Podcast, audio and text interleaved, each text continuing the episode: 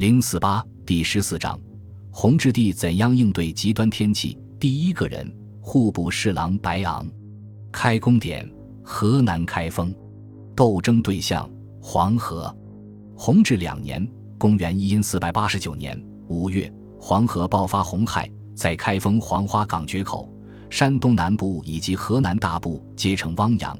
明朝政府先后投入五万多人救灾，折腾到八月份。灾情总算缓解，许多熟知水患的大臣此时给了朱佑樘当头一棒。眼下水灾不过是一个开头，更大的水灾必将风云再起，连京杭大运河都有阻断的可能。修吧！九月，朱佑樘下旨，命户部侍郎白昂修治黄河，发民夫二十万，令山东、河南、北直隶三省巡抚接受白昂节制调度。要权给权，要钱给钱，只要把黄河治好了。在今天的教科书里，黄河被尊称为中华民族的母亲河。但是翻翻漫长的中国古代史卷册，我们不得不悲哀地发现，这位伟大的母亲更像是一头疯狂的怪兽。无数血泪斑斑的水灾记录由此而写成。怎么对付这头怪兽？黄河两岸的地区都把修坝当作主要工作。结果要么是堤坝被咆哮的黄河水冲毁，要么是东家不闹西家闹，摁下葫芦起来瓢。那就挖掘人工运河，疏通水道吧。大禹他老人家不就是这么做的？可开工了才明白，人工挖河的速度远赶不上洪水暴涨的速度快。你正挥汗如雨的赶工程，却发现已被淹没在茫茫波涛里了。在这个问题上，著名奸臣徐有贞。即害死于谦的那位，曾做过一个经典的实验，操作如下：找两个容量相等的水箱，装满同样质量的水，一个箱子底部开一个大窟窿，另一个箱子底部开若干面积总和与大窟窿相同的小窟窿，开始放水。结果证明，开若干小窟窿的水箱水先放完。徐有贞用这个实验说明，在开挖运河缓解水患的问题上，与其开挖一条大运河。不如开挖若干条总流量相等的小运河。徐有贞章丘治水，或为当军一大沟，或为多开支河，乃以一瓮桥方寸者一，又以一瓮桥之方分者十，并使水开窍，窍实者先竭。这个实验在四百多年后，也被美国物理学家史密斯尝试过。这就是物理学著名的水箱放水实验。著名的巴拿马运河正是以此为理论基础开凿成功的。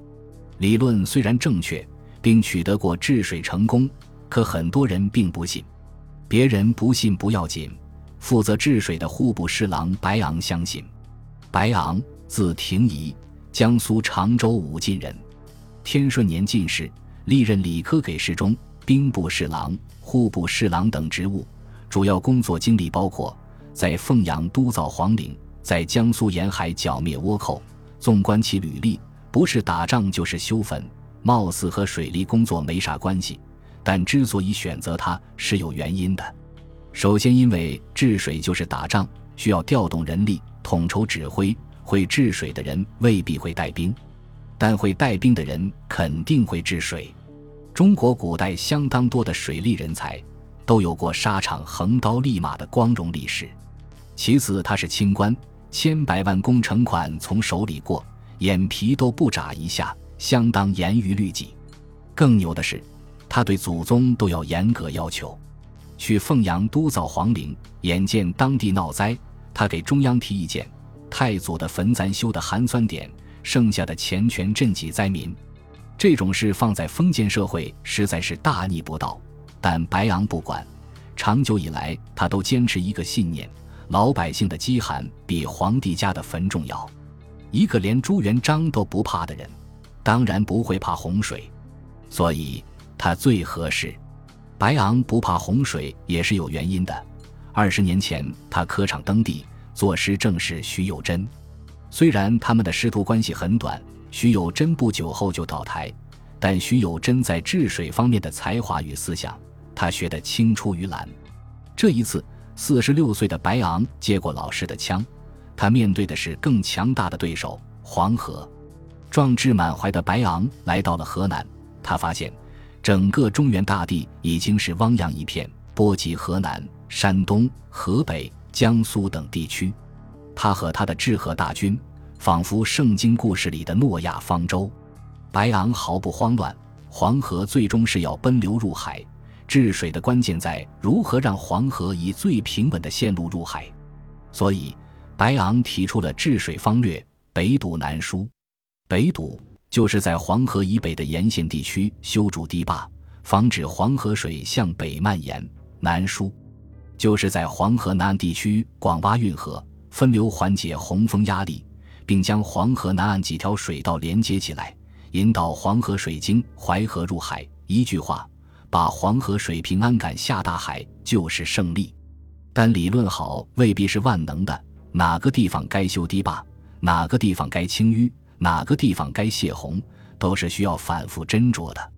白昂抓住了两个关键的开工点：河南阳武、宿州古汴河。具体操作方法是：沿河南阳武修筑长堤，阻止黄河水北上，疏通宿州古汴河，引黄河水入汴河；再由人工开掘线路，将汴河与淮河连接起来，使黄河经由淮河入海。施工方法则完全按照徐有贞的实验理论进行。黄河南线开挖大大小小的运河，分流入淮；与之相对应的是大大小小的拦水坝和分流运河的修筑与挖掘。白昂细致考虑到了所有的可能，在修筑河堤的同时，也在河堤下面修筑拦水坝，缓解水势。从河南到江苏，从江苏到山东。数千条大大小小的分流运河开工了，它们仿佛一根根坚韧的网线，细细密密缠住黄河猛兽庞大的身躯。这是一项横跨中原四省的大型水利工程，施工时间却有限得很，必须要赶在第二年雨季到来前完成施工，否则新一轮大水风云再起，所有的心血都将化为泡影。工程大，工期急，白昂迎难而上了。他充分延续了“天不怕地不怕，朱元璋都不怕”的传统，工程监督一丝不苟，违纪官员逮谁办谁。特别是在分流泄洪这一敏感问题上，白昂毫不留情，专拿富户豪强开刀，尽量保护小民百姓家财产，只把几省地方大员折腾得叫苦连天。因为如此，整个治河工程进展顺利，但白昂却并未轻松。他隐约感到。自己这个看似完美无瑕的治河计划里，似乎隐藏着一个巨大的漏洞。终于，当他来到一个地方，仔细观察了当地水情后，他找到了这个漏洞。这个漏洞叫山东章丘河。章丘河西接黄河，东接京杭大运河，是中国北方水陆交通的枢纽。在决定治水成败的引黄入海工程里。黄河经由山东入淮河的整条道路上，它是重要的拐点。因为特殊的地理缘故，所以长久以来，黄河一发脾气，章丘河准受株连。直到公元一千四百五十三年，徐有贞以其独创性的治水方略加以整治，方才太平下来。到白昂前来视察工作的时候，中原大地汪洋一片，这里却太平无事。但白昂却敏锐地发现。这个瓶颈是暂时的，治水计划的最大漏洞正在于此。所有的治水计划核心都是让黄河进入淮河，这有一个前提：黄河水进入淮河时，流量已经大为减弱。但是，如果是更大的洪水呢？一旦入淮的洪水超过了淮河的承受力，那么淮河沿岸势必将遭受灭顶之灾，而章丘河将会率先发生决堤。成为整个淮河大水灾的导火索。意识到问题严重的白昂，急忙向朝廷写了奏折，建议从山东东平至清县开凿十二条运河，将部分黄河水引入山东大清河与小清河入海，缓解淮河的分流压力。这是一个事半功倍的方略，既避免淮河水患，又解决山东北部旱区的用水问题。可谓是一举夺得，万无一失。然而，白昂收到的中央回复是不准。愕然的白昂反复思考，就是不明白咋回事。白昂的这封奏章送上去后，朝堂里就吵翻了天。几位重臣经过讨论，一致建议是不修。关键是钱，修水利费钱，国库本身不富裕，现在追加投资，为的只是一个未必会出现的可能，这不是犯病吗？山东的官员也不干，河南发水干我鸟事？你把黄河水引到我家来，不是给我找麻烦吗？言官们更是把白昂骂得狗血喷头。具有讽刺意味的是，支持白昂意见的最重要人物竟然是刘吉。只有他苦口婆心坚持这是防患于未然的最好方法，但他正确的声音很快就淹没在铺天盖地的反对声里了。白昂叹了口气，继续干活了。弘治三年夏，这项连接中原四省的大型水利整治工程竣工了。从此，饱受洪涝灾害的黄河中游地区，在之后半个多世纪解除了水灾的困扰。白昂归京后得到褒奖。后被提拔为刑部尚书，继续坚持铁面无私的工作作风。退休后，朱佑樘亲笔为他题写了“红玉之亮，明达之才”八个大字，今天立于江苏常州白氏宗族祠堂内。弘治五年，黄河再次爆发洪灾，地点成了苏北淮河流域。如果当年听从了白昂的意见，这一切是可以避免的。说到这场水灾，就引出了第二位水利人才。刘大夏，刘大夏字时雍，湖北华容县人。天顺七年进士，先被选为翰林院庶吉士，然后于成化元年被调入兵部直方司、国防总参谋部，长期从事国家军事行动的谋划工作。在这个单位里，他一干就是二十三年。到弘治朝开始的时候，刘大夏五十二岁，长期被下派于地方，从广西干到浙江。弘治五年，他是浙江布政使，正在浙江承办贪官、追缴流失的公款。突然，新任命又下来了，朝廷升你官僚，快北上吧！收拾好包袱，刘大夏才知道，所谓的升官其实是个苦差事。黄河发大水了。弘治五年春，黄河在章丘镇、黄陵岗等地决口，夺汶河入海，两岸进城千里泽国。更为危险的是。贯穿南北的京杭大运河也被阻断，南方漕运完全瘫痪，这可麻烦了。要知道，北京城的物资供应都是靠漕运来维持的，漕运一旦瘫痪，国计民生且不说，京城的老少爷们吃什么？必须要尽快解决。于是朱佑樘火速布置，调十五万民夫修治河道。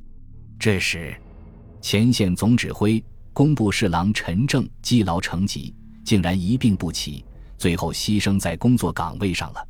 人死了，活还没干完，派谁去呢？朱佑樘犯愁了。就在这时，一边的王树再次提出自己的建议，让刘大夏去吧。于是刘大夏以右副都御史的身份出发了。这次他的任务远比平乱艰巨，工程进展缓慢，漕运的恢复又刻不容缓。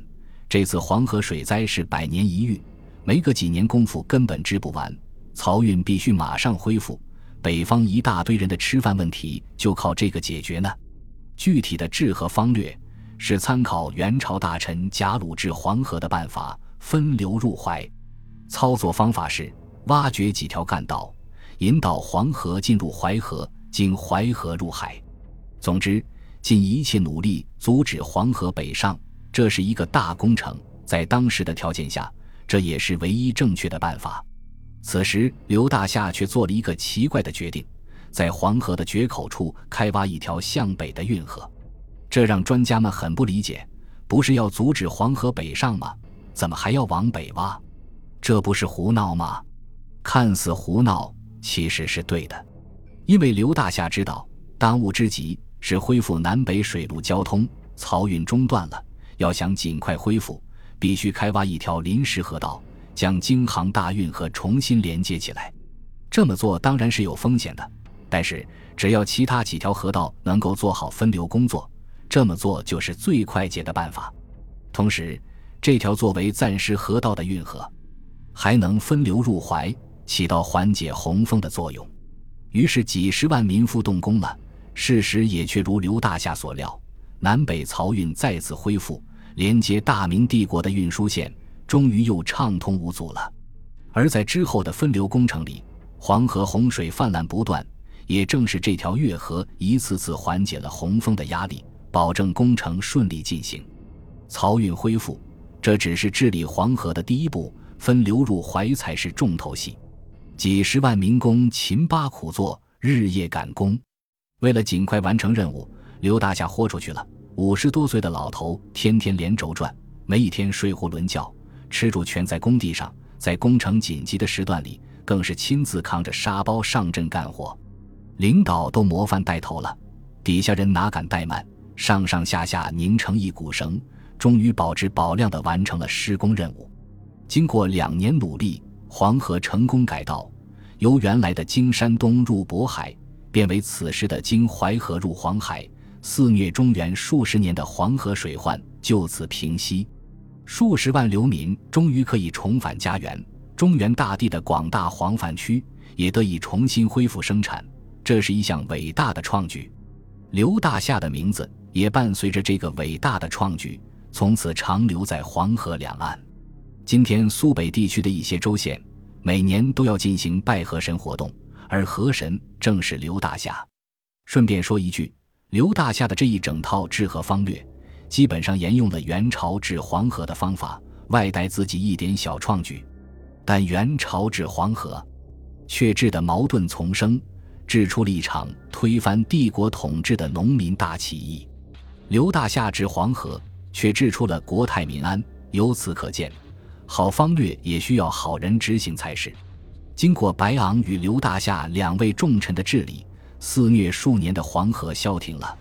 中原四省恢复了生产，可谓功德无量。